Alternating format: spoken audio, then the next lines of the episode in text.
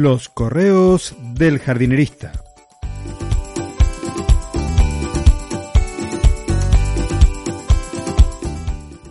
En el episodio de hoy, con los ojos en la piel.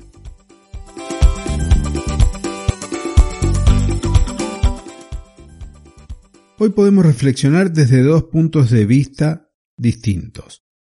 La visión para las plantas y la visión para el ser humano. La segunda es para hablar un buen rato porque en el diseño de los jardines, para personas con la visión disminuida, nos queda bastante por hacer en los espacios públicos. Así que me referiré a las plantas, cuyo mundo es fascinante y bastante incomprendido. Las comparaciones con el mundo humano pueden servirnos para comprender, o eso es lo que se ha hecho históricamente. Describimos a las plantas y los animales desde nuestra perspectiva, pero ¿es realmente válida? Yo creo que no, al menos en muchas situaciones.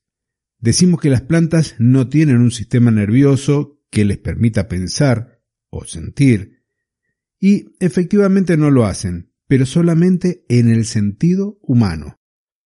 Y si te pregunto, ¿las plantas tienen visión? ¿Qué responderías?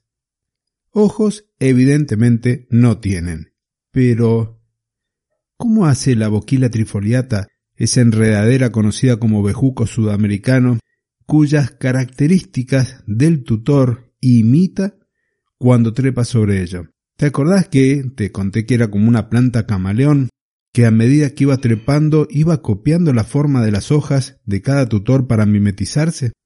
Y ahora, siguiendo con este razonamiento, ¿cómo sabe hacia dónde estirarse una planta de protos, habichuelas o frijoles para aferrarse a la caña que le pusimos como tutor? o cómo sabe una enamorada del muro, la Ficus repens, que plantamos en el jardín hacia dónde está la pared a la que tiene que aferrarse, porque tranquilamente podría crecer para el otro lado y abalanzarse sobre el césped. Y cuando la luz es escasa en una habitación, ¿cómo sabe la planta para dónde está la ventana y la fuente de luz?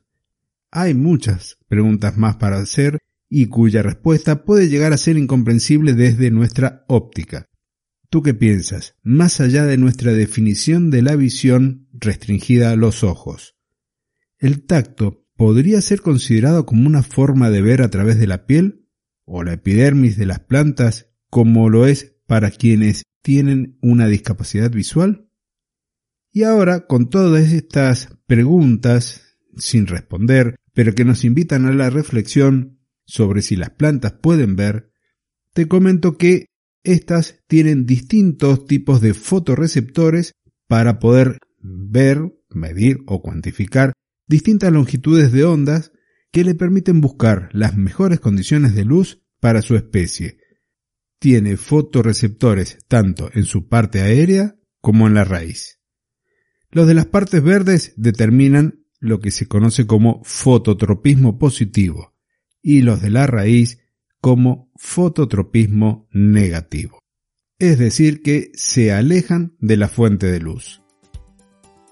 Y hasta aquí el correo del jardinerista de hoy.